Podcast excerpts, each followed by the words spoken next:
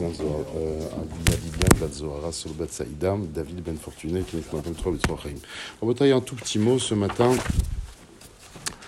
concernant une expression assez étonnante qui apparaît à la fin de la paracha. Comme vous le savez, après une grande insistance et une détermination sans faille euh, dans le cadre de la discussion, de l'échange verbal entre Akadosh Baruch et Moshe pour faire sortir les Bnei Israël, en fin de compte, Moshe Rabbeinu va à ce rendez-vous il va à ce rendez-vous et là, les choses commencent à se gâter. Alors que Moshe Rabbeinu pense, était persuadé que, allez, le pire est derrière. Ça y est, on a souffert, bon, maintenant je vais venir, ça va se calmer, ça va se tasser, et tout, cela va, tout ça va rentrer dans l'ordre. C'est exactement le contraire qui se passe.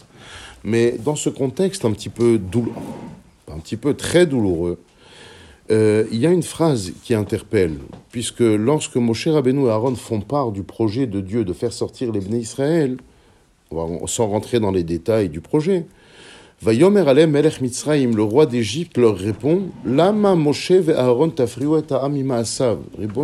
Pourquoi vous venez déranger le peuple de son occupation? Lechou les. Ça, c'est très étonnant. Allez à vos labeurs allez, Rashi explique, allez à votre travail. Et le Rashi sur place, Bémet, on passe très souvent à côté, mais il est édifiant et c'est le Rabbi qui le, met, qui le met en valeur. Ça veut dire quoi Allez à votre travail? En vérité, Moshe et Aaron étaient de la tribu de Lévi. Or, la loi, grâce à Yosef, des années auparavant, avait été imposée en Égypte que le religieux ne travaille pas il faut dans un peuple, dans une communauté, il faut certains individus qui soient détachés du monde du travail pour maintenir un culte, une culture, une croyance, d'accord, une liaison avec le divin.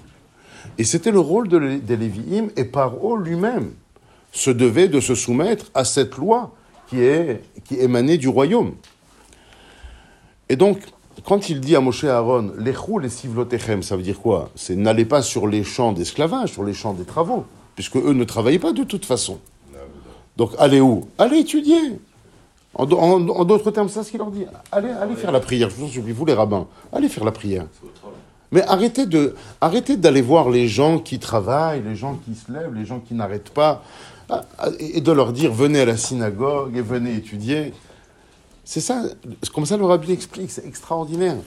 En vérité, ce que Paro, le Paro était un homme intelligent, il savait très bien que pour maintenir une culture, une idée, il fallait des gens qui s'affranchissent, on va dire, du rôle purement physique, humain, matériel.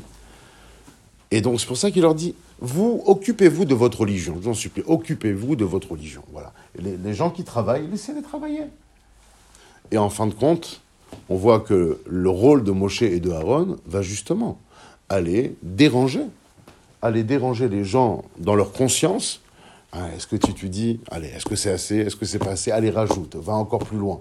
Il faut, le il faut persécuter, je veux dire, à travers ça, bon, alors on n'est pas tous des Lévi'im, on n'est pas tous des gens exemptés de Derech de travailler, mais on est tous quelque part plus religieux que le cousin, que l'oncle, que la tante, que le voisin, que, le copain.